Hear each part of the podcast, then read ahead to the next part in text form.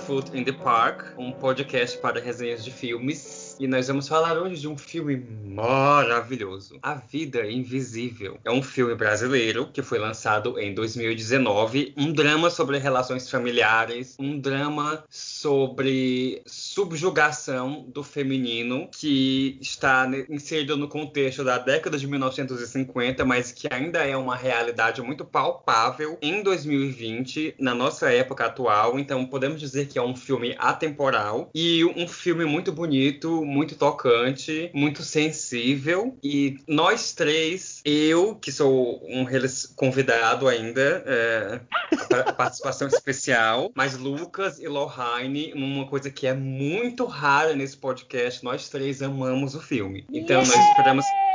Nós esperamos que vocês amem também, mas se não tiverem amado, é porque vocês votaram no Bolsonaro. Beijo, a gente não gosta de você.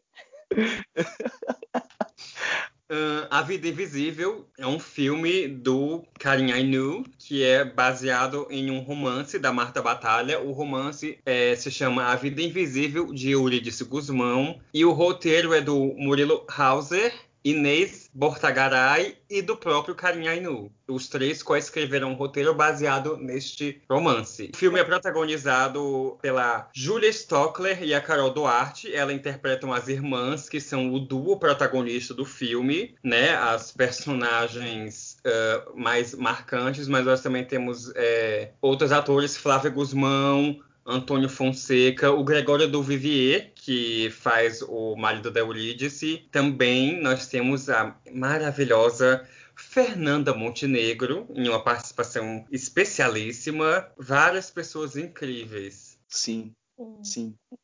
Atuações Bárbara Santos, como Filomena, uma das, uma das personagens mais interessantes. É um elenco, assim, de primeira. Todo mundo deu gás nesse filme, deu sangue foi muito maravilhoso, muito incrível. E é muito, é muito interessante da gente estar tá voltando para um filme do Karim. Esse é o segundo filme brasileiro que a gente fala aqui no Barefoot in the Park. E, coincidentemente, também é o segundo filme do Karim que a gente fala. Não foi, não foi proposital, mas é, eu acho que isso tem muito a ver com essa capacidade do Karim de fazer filmes voltados sobre a força das mulheres, que, que se passa dentro de um, de um seio feminino, sobre forças femininas, que tem tudo a ver com a nossa proposta aqui do, do nosso podcast, né? Nosso podcast, nosso site, enfim, de, do conteúdo que a gente se propõe a trazer para vocês. A Vida Invisível começa é, com as duas irmãs olhando o mar, e daí a gente sabe que o rio ele é cortado pela Mata Atlântica, e daí, enfim, elas estão lá olhando esse mar e tudo mais, até que, é, até que a Guida pega chama a Euridice pra ir embora, porque vai chover. E nisso a Guida parte sozinha e deixa a Euridice pra trás e elas se desencontram nessa mata. E, e, é, e esse é o, a entrada do filme e um pouco resume o que a gente vai ver ao longo do filme dessas irmãs que ficam gritando uma pela outra e não conseguem se escutar e se reencontrar e se rever. Sim. Gente, então, como o Paulo já falou, a gente tem duas protagonistas, que são duas irmãs, a Guida e a Eurídice, e daí elas são filhas de, de dois imigrantes portugueses que se instalaram no, no Rio, e o pai delas esse imigrante português é um padeiro. Então, é uma pessoa simples e que não tem muita educação e, ao mesmo tempo, tem uma forte pressão familiar para elas serem essas mulheres respeitáveis e que são submissas ao homem. E daí nisso traz também a questão de uma coisa tão fina, assim, ao mesmo tempo tão marcante que é o sotaque, tipo o pai dela fala aquele português super rebuscado e que eu tive muita dificuldade para seguir o, o diálogo. Sim. Para compreender o diálogo dele. E elas, elas já têm o sotaque do português brasileiro, elas já falam brasileiro, então, enquanto que os pais delas duas é, tanto a mãe como o pai ainda tem um forte sotaque português, apesar dos anos que vivem no Brasil. E daí é, mostra muito, assim, o clash dessas duas gerações, dessas duas culturas diferentes, ok, por mais que elas foram criadas em, em uma, um seio familiar português, mas elas já estão entrando e se acostumando com esse viver no Brasil, sobretudo a Guida, né, que é uma pessoa mais afoita, a gente diria, mas não submissa às regras que o pai dela impõe, que inclusive contesta essa coisa do pai, de dizer, olha, ele é um, uma pessoa velha, um português ignorante, ela diz, um português ignorante. Então, ela, apesar de ela ser filha de português, ela não se vê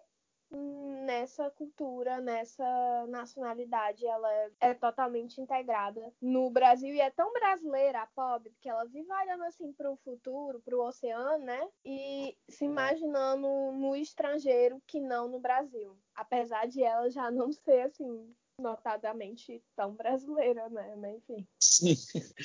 Eu fico me perguntando se é, essa questão não seria pelo fato de que a refer da referência que ela tem da cultura portuguesa, né?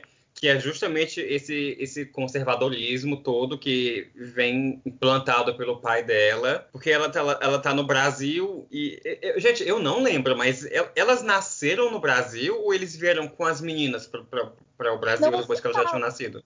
Eu acho que não se fala, porque eu não lembro. É, é, é, vamos presumir que ou elas nasceram no Brasil ou elas vieram muito jovens. A referência que ela tem de cultura brasileira para que ela tem de cultura portuguesa vai ser bem diferente, né? Porque o que ela vai associar mais a essa cultura portuguesa é essa, esse, essas restrições que o, a, a família, principalmente o pai, colocam nela. Então, eu acho até interessante como ela possa talvez ter criado um pouco de ressentimento com essa cultura, tipo, de querer ser brasileira, porque ela não, uhum. por não querer se submeter ao, ao excesso de. a essa questão de uma coisa que ela vê como retrógrada que ficou no passado. Mas eu posso estar viajando aqui, né? Mas foi uma coisa que eu peguei. Sim, talvez, talvez seja, seja isso, mas ao mesmo tempo eu fico.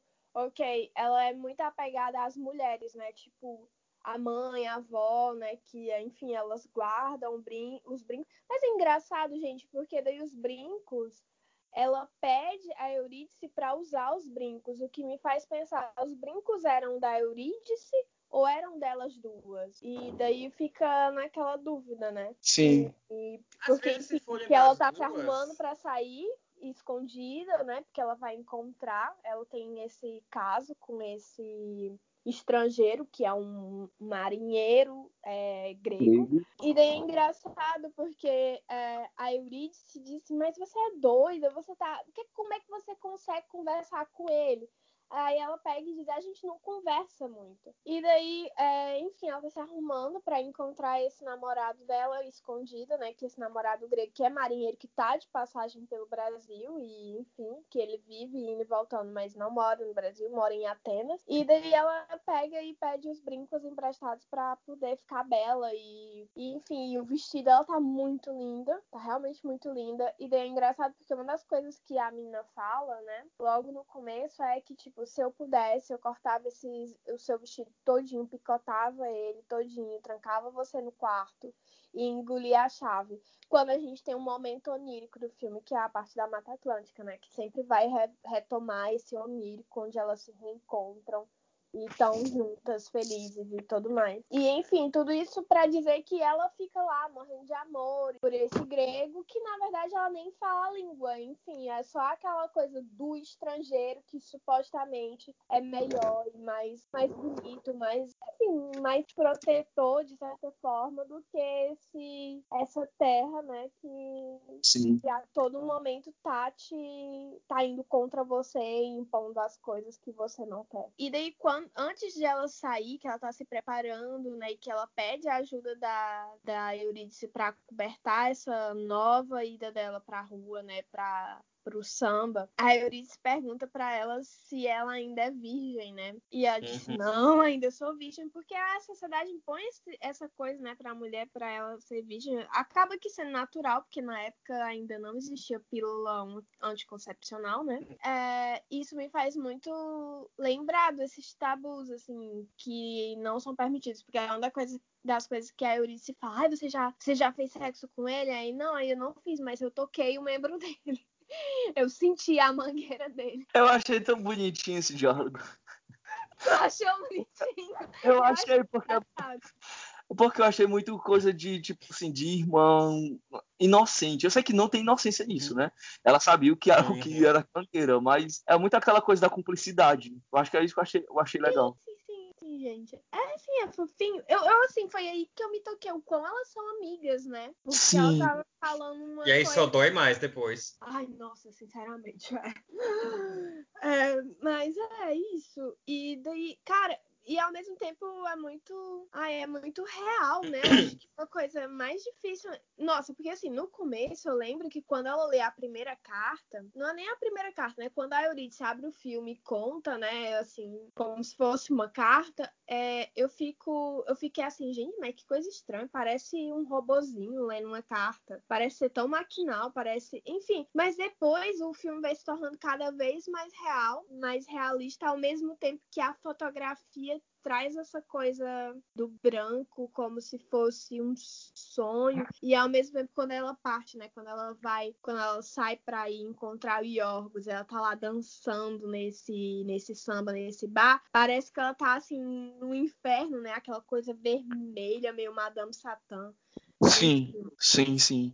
Isso, é, eu acho isso tão genial, sabe? Que isso é muito, isso é muito a sensibilidade do diretor, que os diretores tendem a ter, bons diretores tendem a ter, que é esse cuidado com o uso das cores para cada cena e o que, pra, que cada cena significa na história do filme. O tema mais forte que nós vemos aqui no filme é essa questão do posicionamento entre os homens e as mulheres nessa sociedade em que a mulher ainda era muito subjugada, enfim, anos 1950, né? Se até hoje a gente ainda vê uma disparidade enorme, avalie naquela época, meios do século XX ainda, e nós estamos falando de uma família muito conservadora. Essa questão da subjugação da mulher a gente vê muito na mãe das meninas, que ela era muito submissa ao marido. Mas isso porque quando a gente para para pensar da época em que eles vieram, se o filme se passa nos anos 1950, eles já são idosos, eles casaram assim no comecinho do século XX, que nós vemos, né,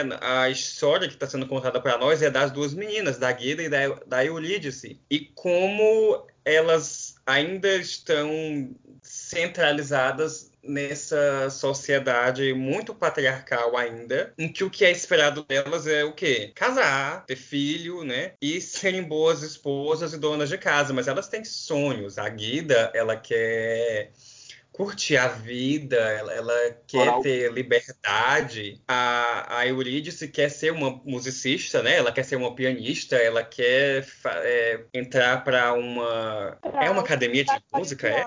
É o Conservatório de Música de, é, da Áustria. Pois é, e o sonho dela é ir para lá. Então cada uma tem um sonho bem distinto e nenhum desses sonhos envolve o que a sociedade que está aqui representada pelo pai delas espera delas. Uhum. Então a gente acaba vendo como elas uh, tiveram essas oportunidades assim negadas, não é? Como elas tiveram esses sonhos delas negados porque elas simplesmente não tinham voz ativa. Se elas tentassem, elas, elas seriam reprimidas, elas seriam punidas, e de fato foram. Então é muito pesado é muito pesado. E quando a gente olha pela nossa lente de hoje, em que se a gente parar para realmente observar o mundo à nossa volta, a gente pode dizer: nossa, as coisas mudaram, ok, mas mudaram tanto assim? E em 2020 nós já estamos no patamar que nós devíamos estar em relação a essa questão de igualdade, equalidade, né? Chegamos? Não. A gente está melhor em que, do que 1950 e, e bolinha? Presumivelmente Sim, mas a Alexandra está muito longe do ideal. Esse questionamento tem muito a ver com é exatamente a proposta que o Karim disse que tinha para esse filme, porque é fazer esse paralelo. A história se passa nesses anos 50, de 51 a 58, porque é, digamos assim, a última grande era do conservadorismo forte aqui no país. Que a partir dos anos 60 vieram as discussões sobre a liberdade sexual, a liberdade da mulher, o feminismo e etc. Então, a história se passa dentro nesses, nesses últimos anos do que, do, do que, seria o grande conservadorismo brasileiro. E aí, quando ele foi fazer o filme, a proposta, quando ele teve a proposta de fazer esse filme, na verdade, o projeto foi dado pelo, eu não lembro se foi pelo, pelo produtor que falou com ele, ou foi o roteirista que falou com ele sobre a projeto de fazer esse filme, e aí é, ele falou que o filme acabou ganhando uma outra proporção, porque foi justamente numa época em que essa onda conservadora estava voltando com tudo aqui no Brasil, de 2015 para cá. E, e aí ele foi vendo como, fazendo esse paralelo, né? Como as coisas não mudaram tão assim como a gente pensa.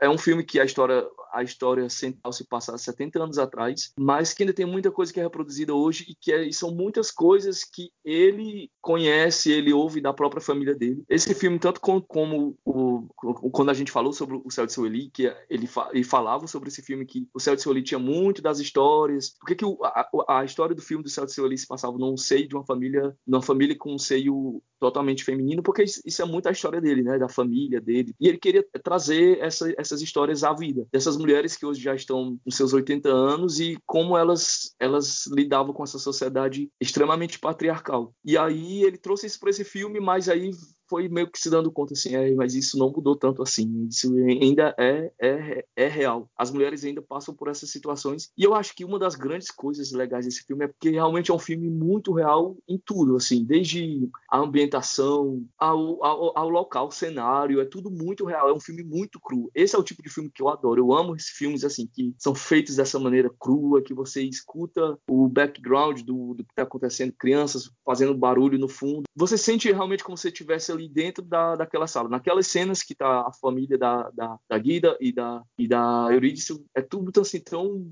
você sente ali que você está no meio daquela família, junto com a mesa com aquela família, e eu adoro isso. E eu acho que, nossa, ele, o Karim consegue trazer isso de uma maneira incrível, assim, essa veracidade para as cenas do filme. Você realmente sente que está vendo algo real, quase que documental. Essas histórias de mulheres que tiveram seus sonhos destruídos por uma estrutura patriarcal que a gente vive, que a gente viveu e que ainda vive, é muito identificável, não sei se essa é a palavra, é algo que você se identifica, porque eu acho que todo mundo uma, enfim, não todo mundo, mas a maioria das pessoas tem essa história de uma tia ou de uma avó que teve que abrir mão disso ou, de, ou daquilo, ou que foi julgada porque não seguiu o caminho exato que, que a família esperava. Na verdade, nessa época, né, as mulheres, elas tinham esses desejos, a Guida, ela tinha esse desejo de de viajar, de ver o oceano, de ver a vida para além do oceano. O, mundo não, não, não a dava medo.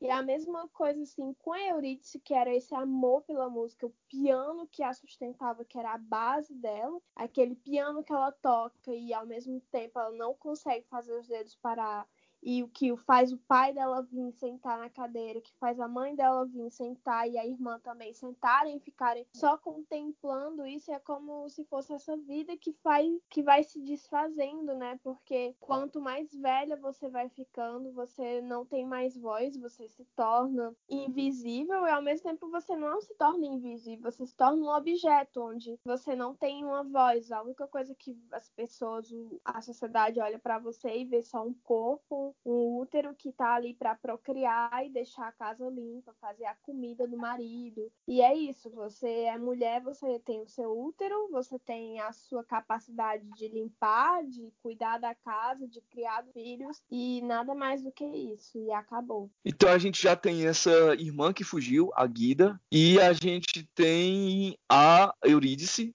que tem esse pulo, né, de mais ou menos um ano, a gente não sabe exatamente de quanto tempo, mas a Eurídice vai se casar com o namorado e aí tem essa noite do casamento dela e, tem essa cena no banheiro que ela tá conversando com a Zélia, essa personagem que é, parece ser essa amiga mais velha e experiente, como a própria Eurídice diz, e ela vai explicar para ela o que que é uma noite de lua de mel, o que que é, o que que, o que que se faz uma noite de lua de mel. A Eurídice não sabia de nada sobre o que era ter relação sexual, enfim, ela nem nunca tinha visto nenhum homem nu na frente dela antes.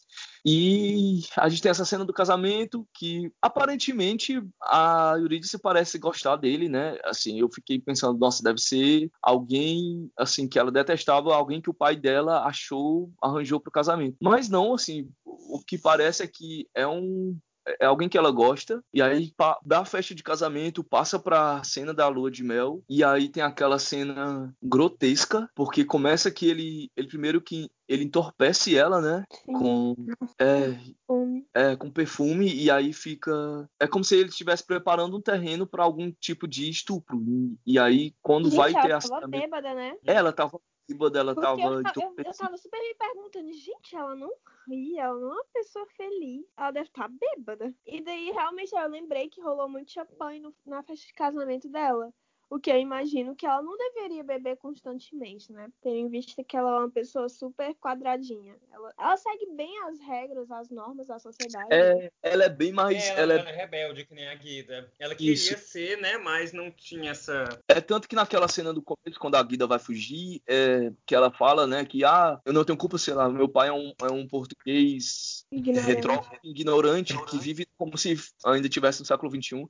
E a, a Eurídice fala, é, Guida, que é isso? Tipo, como se ela tivesse falado algo assim, tipo, não desrespeita o nosso pai, ele é nosso superior. Sim, ela é uma meninazinha que tá sendo. É como a mãe, né? Tô aqui pra ser a sombra do meu marido, tô aqui pra ser a sombra do, do meu pai. E daí, quando ela tenta se rebelar mais tarde, né, ela ela se queima. É, é, e tem essa cena grotesca. Eu, eu realmente vejo aquilo como um abuso sexual. Eu acredito que o personagem, o Antenor, o personagem do Gregório do Vivier, ele não tem essa noção do na maldade que ele está fazendo com ela, porque, enfim, ele se sente no direito, porque a partir daquele momento ele era marido dela, então é é obrigatório, né? é, é, é, propriedade dele. Ela se passou a, a, se tornar propriedade dele e ela tem a obrigação de, de servir sexualmente. Gente, é, é eu, achei aquela, aquela cena muito pesada, assim. É, a maneira. Desconfortável. É desconfortável de assistir. A, a cara dela, tipo, ela, você vê que ela, ela tá sentindo dor, ela tá se sentindo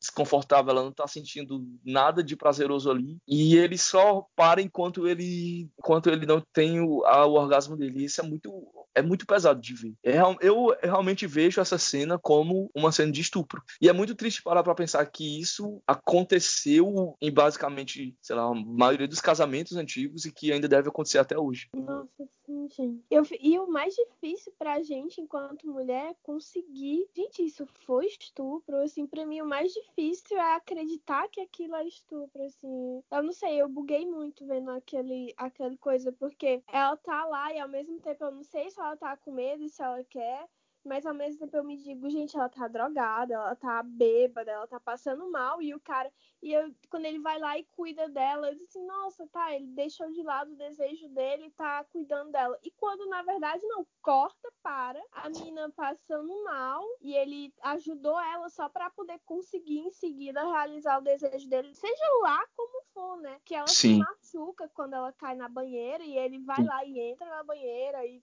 continua fazendo o que quer, depois tira ela da banheira e joga ela. Nossa, gente, que horror. Sim. E eu que acho horror. que nenhum dos, dois, nenhum dos dois personagens tem essa noção da dimensão daquele ato, assim. Nem ele tem noção de que tá estuprando ela, e nem ela tem noção de que, de que tá sendo estuprada. Porque é normatizado isso, né? É normal, é ok o homem ter o seu desejo sobre a mulher e ele vai, vai usar do corpo dela sexualmente como ele querer. Nossa. E daí o, o mais doido, eu não sei, é tipo assim, e é tão infantil, né? Tão infantil tudo aquilo que no final ele pega, olha o reflexo deles dois juntos e olha as alianças e eu fico assim, que bosta. É Sim. isso, tipo. Sim. Nossa, é muito, enfim, muito doente. É. Bom, nós estamos falando aqui bastante da personagem Eurídice, mas nós não podemos nos esquecer da Guida. Quando nós é, to tomamos consciência do que foi a jornada dela, nós percebemos assim o quanto ela sofreu, porque ela fugiu com aquele rapaz, o grego, ela ficou grávida e ele não assumiu, então ela ficou abandonada, o que hoje já seria problemático, mas imagine isso na década de 1950. Então ela não podia voltar para casa, né? Não tinha essa opção. E ela ainda tentou, não é, se eu não me engano, mas o pai pai rejeitou ela, não deixou ela voltar. E ela não chegou a encontrar com a Eurídice, né? Porque ela tava em lua de mel, se eu não me engano. Ela já tinha namorado com o marido dela. Não, na verdade, o pai dela mente, né? Ele diz que ela foi pro conservador. Gente, é tão triste porque ela fica. Sim, ela chega na casa do pai e ela ele, diz, ele mente. Papai! E daí, mamãe?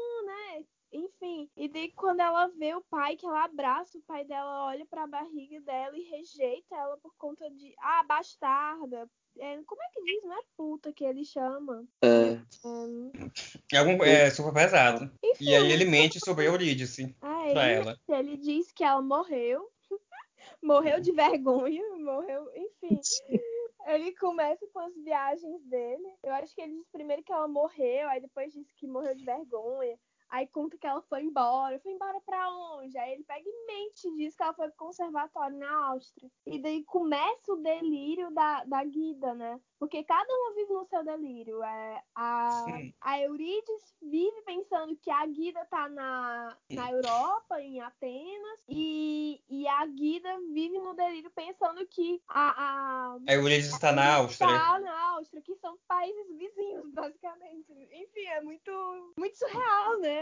E, e enfim. Nós descobrimos né, o que a ver- o que aconteceu de verdade com a Guida. Ela foi rejeitada pela família dela, mas especificamente pelo pai. Ela vai morar numa comunidade, né? Em que ela tem que trabalhar e ela cuida do filho e ela é ajudada por essa amiga dela, que é a Filó. E as duas são, é, é, numa- estão lá numa posição de marginalidade, porque as duas estão sem marido, morando num- num- numa comunidade, não é? Num gueto. E as duas estão numa posição marginal. A, a, a Filó, ela é uma mulher sem marido e ela ainda sofre o peso de estar vivendo no, no, no seio de uma sociedade extremamente racista. Então é misoginia e racismo. E no caso da Guida é uma misoginia pesadíssima, porque ela é uma mulher sem marido, mãe solteira. Então as duas elas acabam se, se unindo é, nessa posição marginalizada, elas acabam se encontrando e elas são assim o, o, o, o acalanto uma da outra. E elas se ajudam, a Filó ajuda a, a Guida a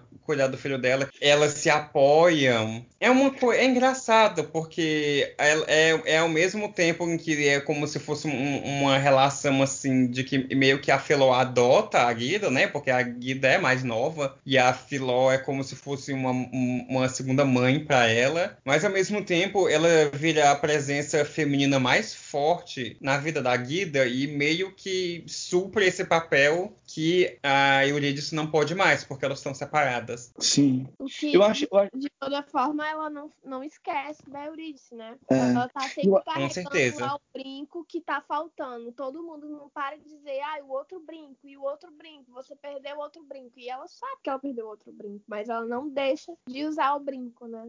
e ela. Porque é o que ela tem pra lembrar da, da, da irmã dela. É a única coisa física que ela ainda pode se agarrar a lembrança da irmã dela.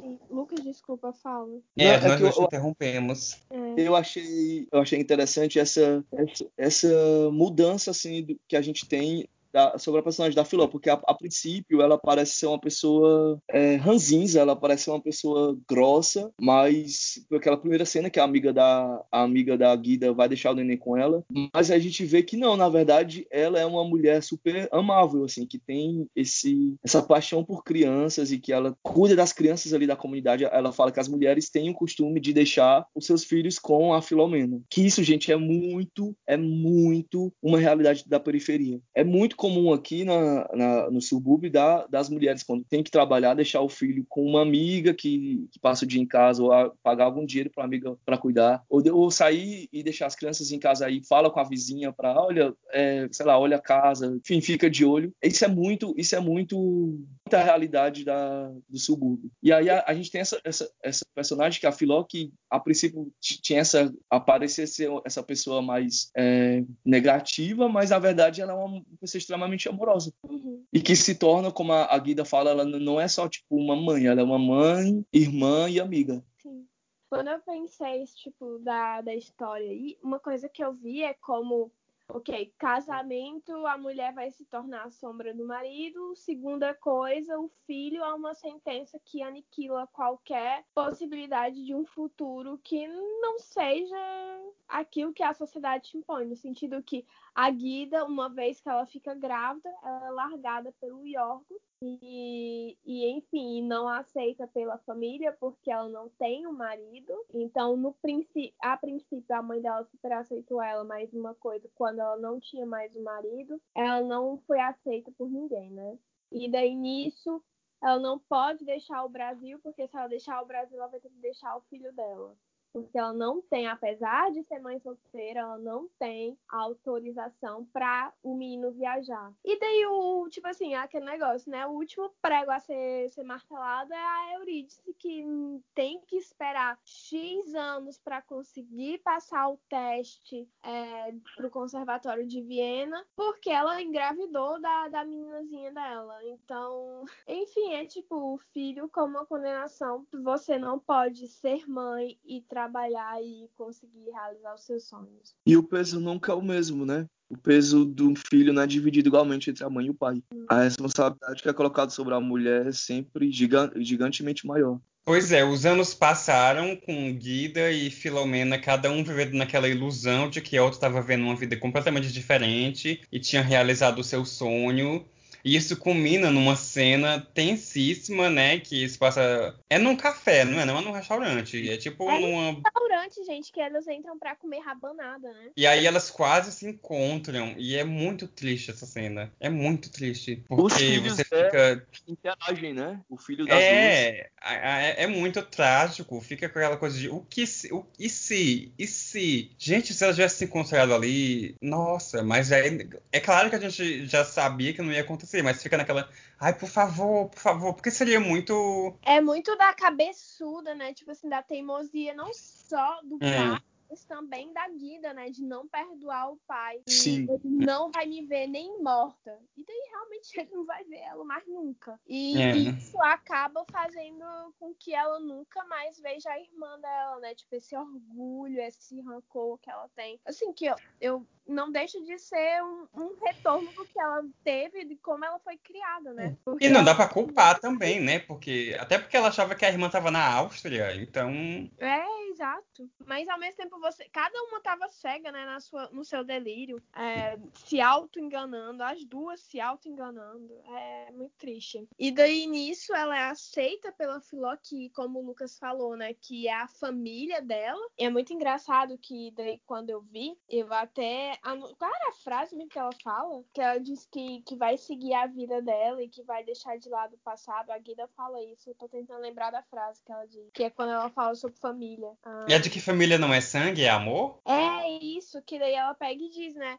Que vai parar de escrever porque ela sabe que, que as cartas são como um diário e que a família é o amor, né, que ela encontrou na Filó, que agora tá à beira da morte, ela sabe que a Filó tá morrendo, a Filó tá com câncer de pâncreas, né, e daí, enfim, daí ela tenta comprar as vende o corpo, né, para poder, não é nem vender o, tro... o corpo, ela troca o corpo dela pelas ampolas de morfina, porque a Filó não vai pro hospital e daí ela morre em casa, ela cuida, é cuidada em casa. E daí, enfim, quando a Filó morre, ela toma a identidade da Filó Filó para poder conseguir, que é muito uma coisa que a Filó fala, né, para conseguir é manter tudo que é delas, né, para não tomarem o que é delas. E daí é isso, né? Tipo, a gente vê esse desfecho triste, trágico, que é do quase se vê e não se vê, e tá no mesmo lugar e ter esse desencontro. Então a Guida assume a identidade da Filó para ter essa casa onde ela vai criar o Chico, filho dela. A Eurídice tinha colocado, tinha colocado um investigador para tentar descobrir o paradeiro da, da Guida, e aí ele descobre, é, tem esse corpo que está enterrado no cemitério com o nome da, da Guida,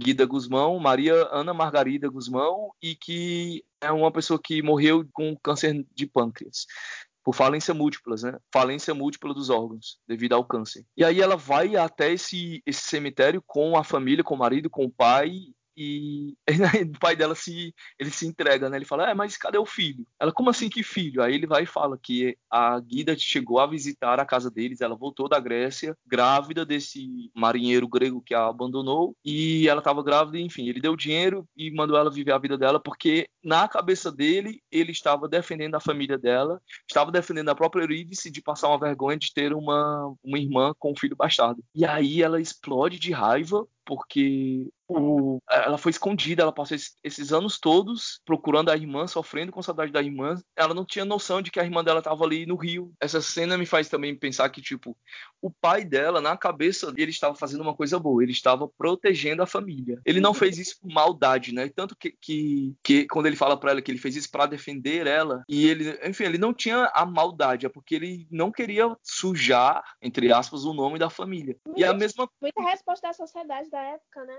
É, é, é a mesma coisa do marido dela que estuprou ela no casamento, mas ele não tinha noção de que aquilo era um estupro, ele não tem essa noção. Aquela cena que a Loane falou que ele se olha no espelho e ele tá todo feliz, porque os dois estão com a aliança no dedo, que agora eles são um casal estão, enfim, vão viver felizes para sempre. É porque os homens não têm essa, essa noção. Tem uma entrevista aqui, a atriz que faz a Guida fala que os homens não. Não existe vilão nesse filme. O filme não tem o personagem malvado. Todas as coisas ruins acontecem, vêm oriundas das, das atitudes dos homens, mas eles não fazem isso de uma maneira pensada. É, é o que é, é como eles é o que é dado para eles, é o espaço que é dado para eles, é o direito que eles têm, é o direito que nós homens temos de ser, de sermos ruins com as mulheres, porque a gente está dentro de uma estrutura em que nos possibilita e que naturaliza isso. E é muito isso. O pai dela era ruim, ele não era ruim, ele não queria o mal para as filhas dele, mas ao proteger as filhas, ele fazia esse mal para elas. A mesma coisa do marido da Guida, o marido da Eurídice, você vê que ele era um bom pai, ele se divertia com a filha, ele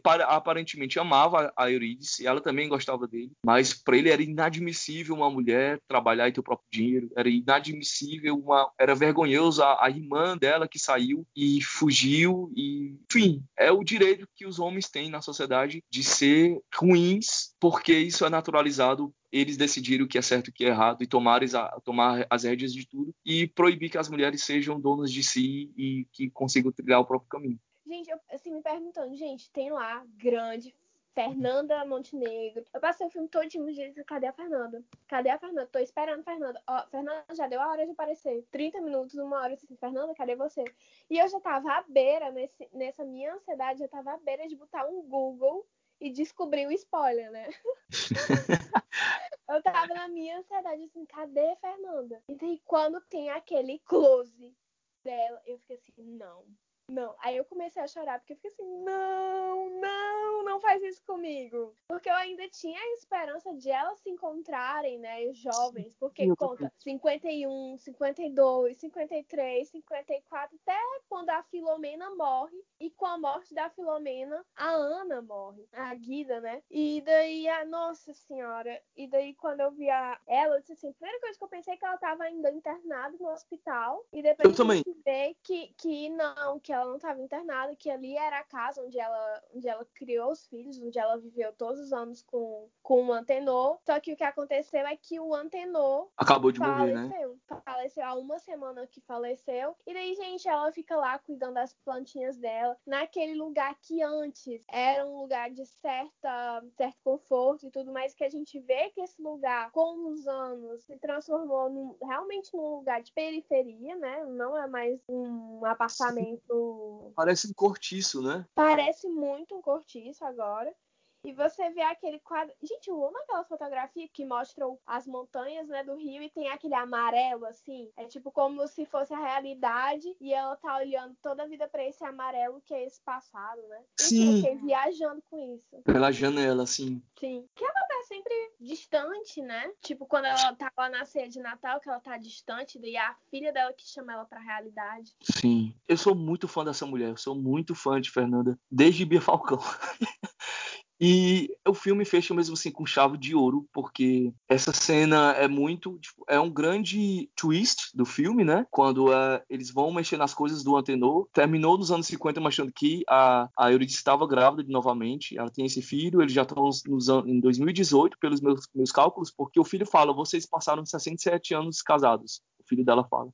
Se eles casaram em 51, então eles estão em 2018. E aí eles vão abrir o cofre, o filho tem o, a senha do cofre, a mulher, a Eurídice nem sabia da existência desse cofre, a filha não sabia, e aí, claro, quem tem acesso ao cofre do pai? O filho, porque é o homem. Aí ele vai lá, ele tem a senha, e aí ele descobre que todas as cartas que a Guida passou os anos todos escrevendo para Eurídice e achando que quem estava escondendo eram os pais, na verdade, quem estava escondendo as cartas era o Antenor, o marido da, da Eurídice. E... Aquele arrombado. Gente, eu fiquei muito puto também. Eu fiquei muito Nossa, puto. eu fiquei muito triste. Eu fiquei muito. Eu fiquei, eu fiquei muito naquele sentimento compaixão. Gente, assim, eu, eu tenho certeza que ele começou pensando que tava evitando ela sofrer. E no final o negócio virou um negócio incontrolável. E que ele sabia que se ele contasse, se ele falasse, que ele omitiu anos e anos isso, né? Porque tem uma cena. De... Ele ia perder ela. Porque tem uma cena de discussão, né? Que ele ele fala para ela: ah, você tá, você tá sofrendo com uma pessoa que já morreu, essa mulher já morreu. Mas ela não morreu, ele sabia que ela estava viva. Sim, nossa. E aí a e gente tem. A partir daí que ela, que ela desiste, né, de tentar e foca na família, e anos depois que ela volta a tentar para a escola de música. Sim, que ela tá, acaba desistindo também, né? Porque quando ela passa, ela descobre que tá grávida e ela tá sofrendo com depressão.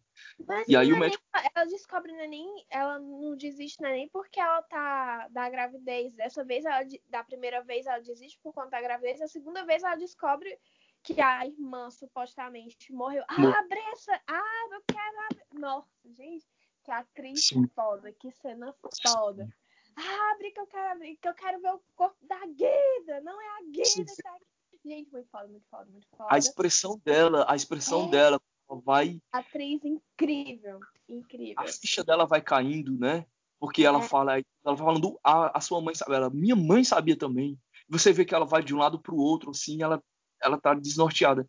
É muito bom. Gente, eu amo assistir filme com atrizes assim, fodas, que você, você se arrepia. Velho. Mas, gente, na segunda vez ela desiste porque ela tem um breakdown, né? Tipo assim, a, a base, o que tava guiando ela era encontrar a Guida na Europa, né? Tipo assim, não é só entrar no conservatório de música, é ir pra Europa porque a Guida tá ali na, na, na Grécia do lado. E daí, tipo, vrá, uma rasteira que a vida dá nela, né? Que é a morte, a suposta morte da Guida. E daí ela Sim. tem um breakdown e daí fica maníaca depressiva. E ao mesmo tempo ela é salva por essa gravidez que permite a ela ser internada e ter um tratamento mais light. Sim. Enfim, a Eurídice atual, em 2018, descobre que o marido dela escondeu as cartas todo esse tempo e ela vai lendo as cartas e ela vai atrás de saber que endereço é esse. E aí ela onde ela vai parar e se encontra com a neta da Guida, que é interpretada também pela mesma atriz. Ah, é muito bonita essa Guida, gente. E ela tem o cordão, que é o brinco. Sim, sim. E aí elas têm essa conversa que ela vai falando, né, que a, a, neta, a, a neta da Guida se chama Guida. Ela não sabia que a avó se também se chamava Guida, porque, enfim, a Guida tinha tomado a, a, a identidade da Filomena, então certamente ela criou o filho e enfim, viveu a vida com o nome de Filomena. E ela não sabia por que, que ela tinha sido batizada assim. Ela descobre que é porque a, a avó dela se chamava assim. E ela vai falando, a, a Eurídice pergunta, né? Ela já falava de mim, ela fala, você é a pianista? Enfim, mostra que ela, a, a Guida tinha tanto medo de esquecer a Eurídice, que ela mesma fala em uma das cartas, né, que ela escreve tanto para ela com medo de esquecê-la, para que ela, ela não esqueça sobre a irmã. E aí, no fim das contas, mostra que ela não, ela não esqueceu. Ela, ela... Mesmo quando parou de escrever. Mesmo quando parou de escrever. Até ela levou a história da irmã pianista até para os netos. Pra... Eu acho que ela não teve, não teve outra, não tem irmão, não acho só pra neta. Porque ela, é, eu acho que a Guida tinha esse sonho de casar, de constituir família, e no final não. Acho que ela não teve outros filhos. É, né? é verdade. Ai, gente, eu não sei, já tô ficando triste com vontade de chorar de novo. Eu acho que o filme termina de uma maneira tão bonita, com aquele close na, no rosto da Fernanda, que quando eles vão conversando, é, esse diálogo né, entre a filha da, da, da Eurídice, a Eurídice e a neta da Guida, e aí, mas a gente não vê o, o, rosto de mais ninguém, é só o rosto da Fernanda, da Eurídice, né? É, recebendo as informações, aí você vê que atriz maravilhosa, né? Porque ela vai baixando o olhinho e ela vai pensando. E quando ela vai, a neta vai falando pra, sobre a avó dela, ela vai meio que se emocionando. Gente, sério, eu sou muito fã de, da Fernanda. É aí que a gente descobre quando é um bom ator, quando você vê a interpretação dele pelo olhar, assim, não só pelo corpo, assim, corpo em si, mas pelo, pelo olho, assim. E é muito isso com a Fernanda, né? Porque tem aquele puta close e você entra na história e você fica grudado, assim, você não consegue desgrudar dos olhinhos dela, das ela... rugas dela. E para mim, quando ela dá o um abraço na Guida, né, que é a neta da Guida, eu fico assim, gente, deixa eu abraçar ela também. Mas sabe o que o Karim falou? Que para ele, que primeiro foi uma grande realização para ele conseguir ter a Fernanda no filme, óbvio. E como ele mesmo diz, é a, o maior nome do cinema brasileiro. E ele falou que quando foram, eles foram começar a gravar, no primeiro dia ele estava muito nervoso, ele estava com muito medo, que afinal de contas era Fernanda Montenegro, mas ele pediu para ela usar muito do improviso. E é, é, muito do o que é muito do Karim, porque ele sempre, a gente sabe que é muito do método do Karim de gravação e, e também da própria Fernanda. A Fernanda Montenegro tem esse costume de de fazer um improviso não só de, sei lá, do gesto corporal, mas também na própria fala. Ela vai criando ali na hora e os atores ao redor têm que conseguir seguir o ritmo. E ele também falou que quando ele estava gravando o filme, ele não conseguia chamar os atores pelo nome dos atores. Tipo, ele não chamava a Carol Duarte de Carol, ele, ele chamava elas de Guida, de Eurídice. Que também me lembrou muito a, a época do que a gente falou sobre o, o Céu de Sueli, né? Porque ele também fez a mesma coisa. Uhum. Os atores, tanto os, os atores, os personagens dos atores tinham o mesmo nome de seus atores. Então, ele não trouxe isso dessa vez, porque, enfim, é um filme adaptado de uma obra, então ele acabou usando mesmo nomes, os nomes fictícios, mas ele não conseguia é, des, é, desprender essa ideia do personagem ao, aos, aos seus atores. Tanto que ele fala que chamava para ele, na, não é a Carol Duarte, é, é a Eurídice dele. Mas, gente, mas isso é um tipo. Eu não lembro quem é o, o diretor que criou isso, mas existe um negócio que é um tipo de, de treinamento de ator, que até quando. Como é o nome dela? Que é a mulher que fez o treinamento do. Do Céu de Sueli? Do Céu de Sueli. É, é a Fátima. A Fátima Toledo. Ah, Fátima Toledo é, é, tipo de uma escola de treinamento de atores que usa isso. Quando você entra no filme, você apaga a identidade do ator e, cria, e toma a identidade do personagem. Que é muito uma coisa que vem do, dos Dardenne, eu lembrei agora, dos irmãos Dardenne. Os irmãos Dardenne que são, é, eu acho, eu não lembro se eles são belgas ou se eles são franceses. E tem muito essa coisa do cinema do corpo, que tem pouquíssimos diálogos no, nos filmes dele. E dele tem muito essa carga forte do, do corpo do ator, da presença do ator. E é uma coisa que a gente vê no cinema do Karim. Sim. Ai, gente, isso tu super tá fazendo um link com o próximo filme, porque o Von Trier tem esse costume de querer que as personagens protagonistas sintam desconforto e sintam a dor do, do, do personagem. Que aí é até demais. É, eu queria agradecer muito ao Paulo, porque esse filme foi escolhido pelo Paulo, porque no final de novembro foi o aniversário dele, a gente acabou atrasando a gravação do filme. Senhora, obrigada, senhora. Mas Sim, obrigado. Eu escolhi esse filme, né, para ilustrar o meu aniversário. Nossa, muito bom, muito bom. É, esse filme quando saiu no ano passado, eu tinha muito curiosidade de assistir por causa da Fernanda. Acabei não assistindo, mas Obrigado, Paulo, por ter trazido esse filme de volta para a minha lista e agora ter sido prioridade eu finalmente ter assistido. É muito bom, é um filme muito bom, atrizes maravilhosas. Enfim, é um filme bem digno de ser Barefoot in the Park. É o tipo de filme cheio de camadas que a gente passa Sim. horas conversando sobre. Exato. É bem o filme Barefoot mesmo. As atrizes estão maravilhosas e os atores estão ali. Então. Ai,